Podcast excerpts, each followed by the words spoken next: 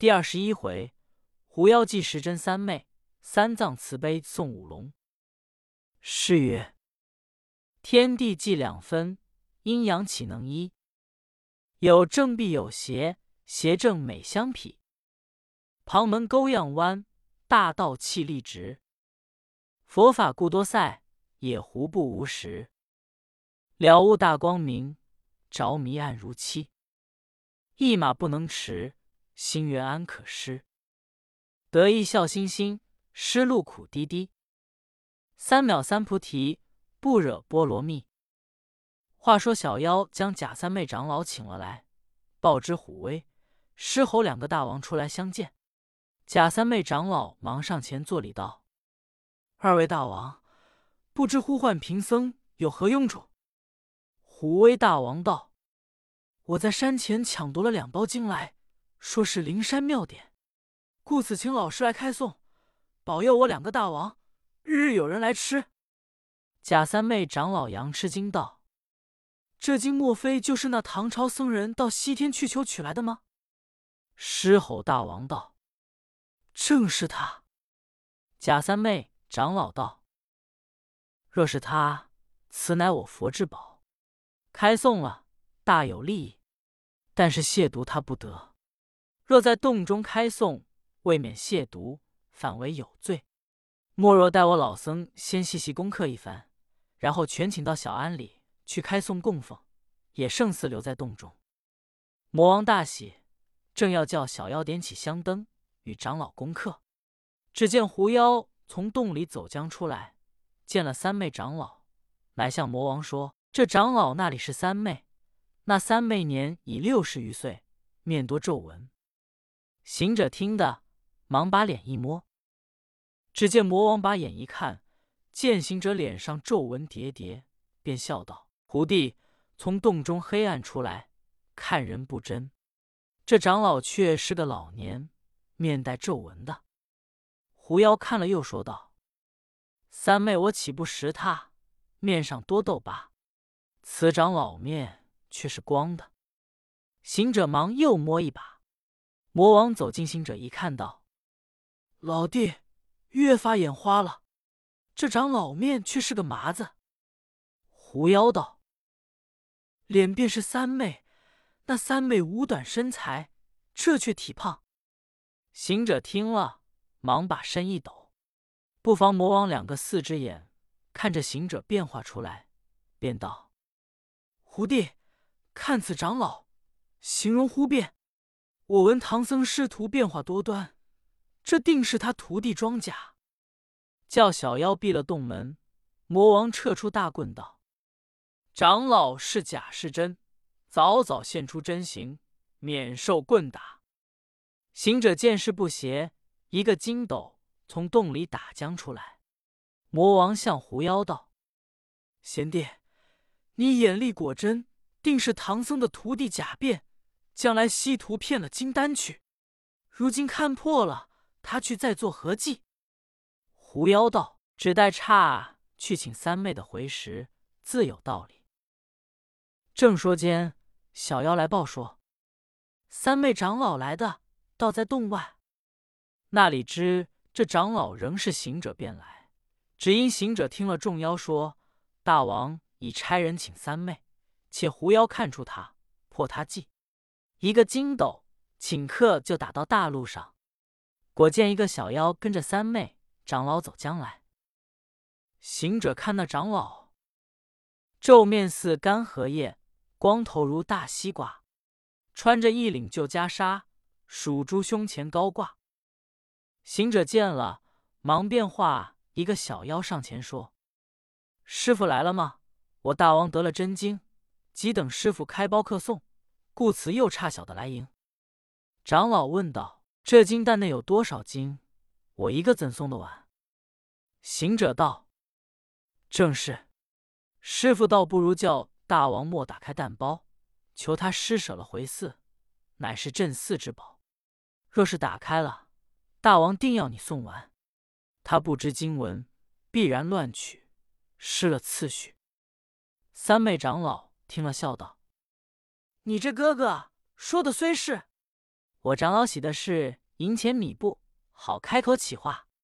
若是经文，寺里尽多，自上不能看诵，又请求他的作甚？”行者听了这话，把口向长老一吹，却把他变得似八戒一般，自己却又变作三妹。那请的小妖一时错认，便跟着行者先走，把个真三昧。行者又吹他一口气，两脚那里跨得开，踉踉跄跄，歇歇走走。故此行者先同小妖到得洞来。小妖抱入，魔王向狐妖道：“贤弟，你却要仔细认真是三妹，莫要使唐僧的徒弟们装假又弄神通。”狐妖道：“我自认的。”魔王请的假三妹进洞，行者依旧续个礼节。狐妖乃向虎威魔王说：“这才是真三昧长老。”行者故意说：“大王，那里又有个假三昧？”狐妖说：“方才正被取经的和尚变了你相貌来混骗金丹，被我们看破了。他走去。”行者道：“正是。小僧也闻得唐僧取了真经回来，有三个徒弟都是往年降妖捉怪的。”神通变化多般，他们如今又不同了当年。有个孙行者，惯使一根金箍棒，这棒却也厉害，说是龙宫海藏的来的。要大便如锦兰粗，要小就如绣花针。凭你什么妖精当着，莫想哼哈第二声。又有个猪八戒，惯使一个九齿钉耙，这把也凶的紧，纹是天宫铸造来的。遇着妖怪，只一柱九个窟窿，厉害厉害！又有个沙和尚，惯使一条降妖杖，他这杖也非凡间器械，说是上界神兵，乃吴刚力斧伐下来的梭罗树、鲁班制造成的，厉害厉害！专灭妖打怪，不留一个。魔王听了，打一个寒噤道：“胡弟。”守你本分罢了，惹这唐僧作甚？况他取的是经文，又非宝贝器物。狐妖道：“二位长兄有所不知，这经文立意，我与你大着礼。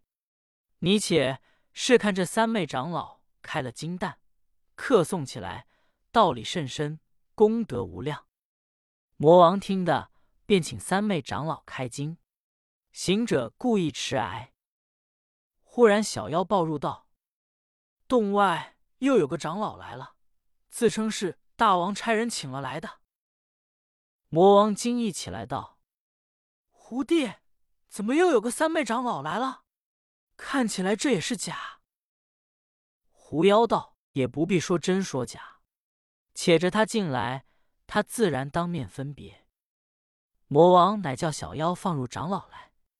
只见真三妹见了狐妖就认得，便道：“洞主许久不见，你说在如意安托凡长老处，原来在二位大王这里。”狐妖听了他话，却真声音是旧，即看他面貌，乃是猪八戒模样，心上正一才。那两个魔王却认的是阵前赌斗的八戒，见了大喝道：“这分明是唐僧的徒弟，如何诈作三妹？”举起棍子，赵长老打来，把真三昧光头打出大流，身上又是几棍，打得各三昧叫苦无声。行者忽然一笑，动了一点七角心。那真长老打得痛，叫冤屈，念了一声：“佛爷呀，这是怎么？”不觉得真心发现，本相复原，依旧还了的三昧长老，与行者假变的。并立在魔王面前，你知我为假，我知你非真，众妖那里分辨得出？狐妖道：“二位贤兄，我能分辨他真假。”乃向虎威魔耳边敲语如此如此，又向狮吼魔耳边也敲语如此如此，却向两个三妹说道：“你二位各向魔王耳边把你四中景象境界报个来历，我自知那一位是真。”行者听了，忖道：“这妖魔倒是个能干的。我只会见相变化，那里知他来历？若向魔王耳边报差了，他的棍子现成，我的禅杖不变，怎生抵敌？说不得与他个假中架，我还去叫了八戒来帮助降魔。乃拔了一根毫毛，变了自身，在魔王耳边胡之乱舞，自己却一个筋斗打在唐僧面前。唐僧与八戒、沙僧歇在那龙骨老婆子屋里等候行者，见行者忽然立在眼前，便问道：“悟空，悟能金丹，找寻着下落了吗？”行者把魔王洞中缘由说出。三藏道：“似此如之奈何？”行者道。师傅放心，且与沙僧在这里坐候，待徒弟与八戒再去取来。只恐师傅未得斋，腹中饥饿，乃叫老婆婆，可有便斋师蟹与我师傅充饥？行者叫了三四声，那婆子那里应？三藏道：“悟空，这婆子耳聋，眼又瞎，像似倚靠别人过活的。”行者道。师傅，你守着真经，如何不与他一笼治下？三藏道：“悟空，我一时不安，如何真经医的他病？”行者道：“徒弟曾在金丹包内见有大光明经，师傅可开包请出，与婆子送一部，他目自现；有五龙经，送一部，他耳自闻。”三藏道：“徒弟，此经功德。”若能受持，但聪明将来，未必一时医得婆子病。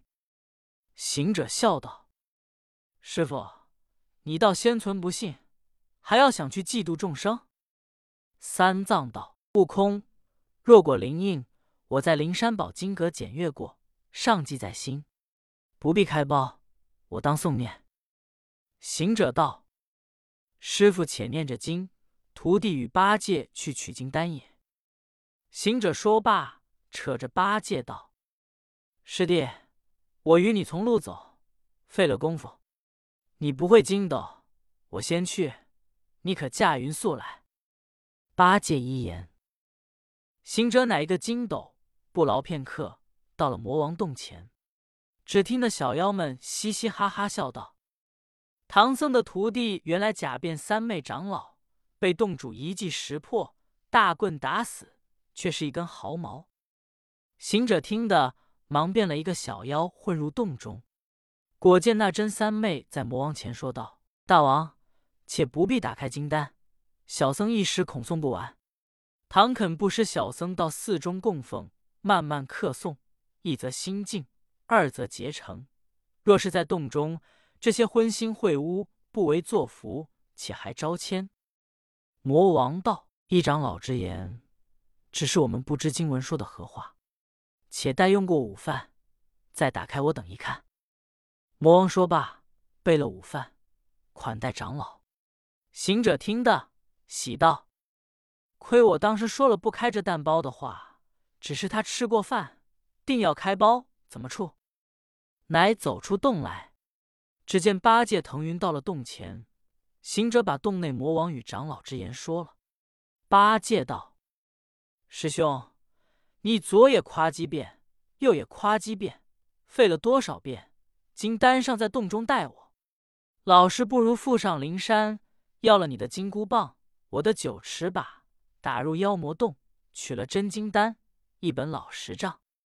行者道：“迟了，迟了！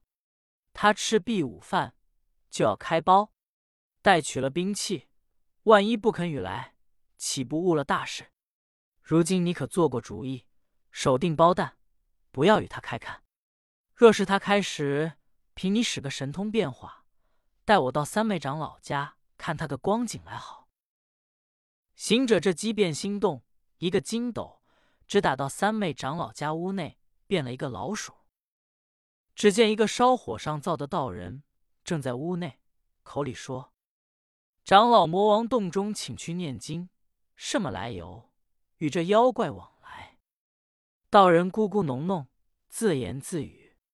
行者听得，忙出屋外，又见那长老金堂内悬着一匾，上写着“使然”二字，乃是长老法号。棒壁上贴着一指三昧词儿。行者看那词话道：“三昧三昧，岂无真伪？使言一绝，舒耳如慧。乃道之贼，为身之累。识得真如，绵绵长息。消长因缘，无作风碎。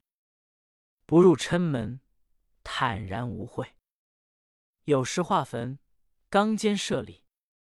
行者见了。”熟念记在心中，道：“这长老原来是火星退了的，怪道与魔王一顿棍打出流来，不急，还忍着痛吃他午饭。我如今只得使机心去骗他。”乃一筋斗打到洞中，忙变了道人模样。长老见了，问道：“你为何来？”行者道：“闻知大王刘老师傅吃饭，特来伺候。”恐有金蛋，我道人挑去。魔王见了，道：“此事何人？”长老道：“此乃小僧家下道人。”魔王说：“你来的正好，我们吃了饭，看了经文，就着你挑回去。”道人答道：“不必看罢。闻知唐僧的徒弟要来取金丹，若是开了，不便收拾，且待唐僧去后再开看可也。”那狐妖听了，便疑惑起来，向魔王道：“这道人，小弟看他又是假的。我们不依他说，且开了蛋包看。”狐妖方要开蛋包，只见八戒舞着禅杖，直打入洞来。虎威魔王忙撤出大棍迎敌，他两个在洞外厮斗，道人便叫一声：“大王，金丹我挑回去吧。”免得抢去。狐妖道：“你若是真长老的道人，你师傅屋堂里有何光景？”